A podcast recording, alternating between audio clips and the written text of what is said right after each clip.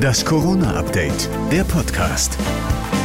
Hallo zusammen, wir starten in eine neue Woche mit der aktuellen Folge des Corona-Updates, der Podcast. Heute ist der 7. Februar und der Nachrichtenstand ist 13 Uhr. Ich bin Thorsten Ortmann. Hallo.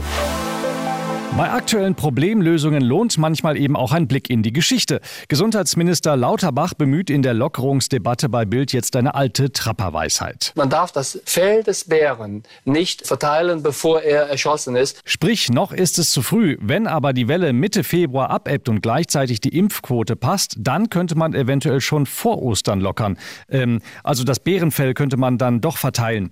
Ähnlich sieht es auch der Virologe Alexander Kekulé bei NTV. Aus meiner Prognose ist es so, dass wir eben in den nächsten sieben Tagen das Maximum dieser Welle, dieser Infektionswelle jetzt erreichen werden. Und es wird so sein, dass es dann relativ schnell abfällt. Und dann muss man eben entscheiden, an welcher Stelle, wenn es wieder nach unten geht, man tatsächlich lockert. Ähm, das wäre sicherlich nicht sinnvoll zu lockern, solange es noch nach oben geht, weil dadurch würde man die Welle verlängern. Jeweils im Herbst könnte es dann neue Corona-Wellen geben, so Kekulé, aber man bräuchte dann eben keinen Ausnahmezustand mehr im Land.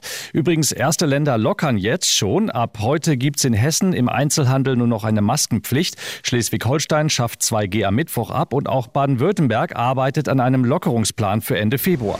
Ab heute bieten die ersten Apotheken in NRW den Peaks an. Allerdings sollte man besser einen Termin vereinbaren, denn zum Start sind noch nicht alle Apotheken dabei, sagt der Verband. Bis Anfang März soll jede zweite Apotheke nach einer Schulung in der Lage sein zu impfen. Kritik kommt vom Hausärzteverband. Der Vorsitzende Oliver Funken hält das Impfen in Apotheken für Unsinn. Den Apothekern mangelt es an der medizinischen Qualifikation.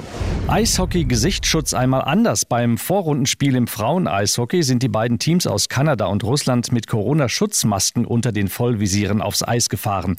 Zuerst hatte sich Kanada sogar geweigert, überhaupt zu spielen, weil das russische Team die Testergebnisse nicht vorlegen konnte. Bei den Russinnen hatte es in den vergangenen Tagen sechs positive Corona-Fälle gegeben. Das ganze Team musste sich darum drei Tage lang im Olympischen Dorf isolieren.